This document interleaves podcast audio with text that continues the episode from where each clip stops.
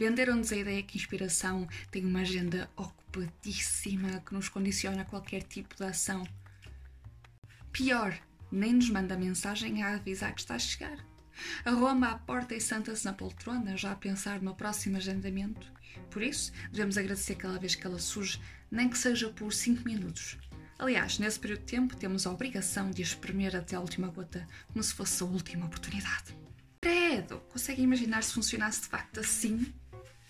Felizmente, temos a capacidade de contrariar esta ideia que tantas vezes é romantizada e leva a que duvidemos do nosso trabalho.